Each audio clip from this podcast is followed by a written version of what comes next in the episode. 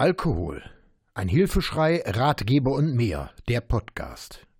Unterstützung von Angehörigen und Vermeidung von Rückfällen. Auf ein Wort.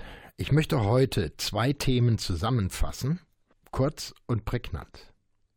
In fast allen Foren und auch in meinen Gesprächen mit Betroffenen taucht immer wieder ein Thema auf, das kontrollierte Trinken. Die Leiterin einer Suchtklinik formulierte es einmal wie folgt. Kontrolliertes Trinken ist nicht geeignet für abhängige oder suchtkranke Menschen. Es gibt eine Möglichkeit für Menschen, die Alkoholmissbrauch, also Diagnose F10.1, betreiben, die aber nicht abhängig sind.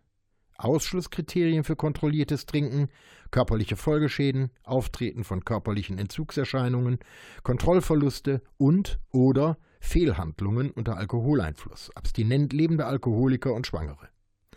Fast jeder Alkoholiker hat es mit kontrolliertem Trinken versucht und ist reingefallen. Einige hat es das Leben gekostet. Ich schließe mich diesem Zitat in vollem Umfang an und formuliere es einfach mal eindeutiger. Kontrolliertes Trinken ist der pure Schwachsinn. Auf ein Wort.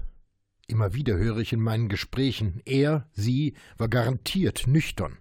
Ich bin mir zwar nicht sicher, aber am Ende hat er dann doch gelallt oder sein Blick war nicht klar. In diesem Zusammenhang aus einem Gespräch mit einer Betroffenen.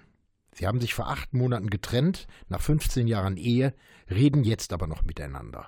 Sie fragt ihn, warum hast du in den letzten zwei Jahren angefangen zu trinken, so dass es mit uns so zu Ende gehen musste?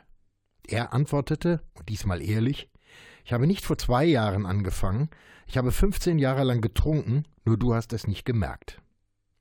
Ich möchte eine vereinfachte Erklärung abgeben. Gehen wir mal davon aus, dass ein Mensch äh, eine Skala besitzt von 1 bis 100. Von Level 1 bis 30 beginnt der Entzug. Das Zittern stellt sich ein, Schweißausbrüche, Krämpfe können auftreten.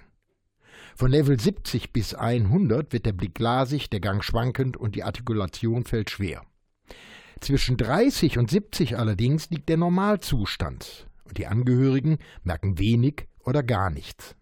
In vielen Gesprächen war das ein Resultat, warum das Umfeld nichts gemerkt hat mal unabhängig von den Ausreden und der schauspielerischen Leistung der Betroffenen, es ist immer so, dass der Normalzustand heißt, der Pegel ist erreicht.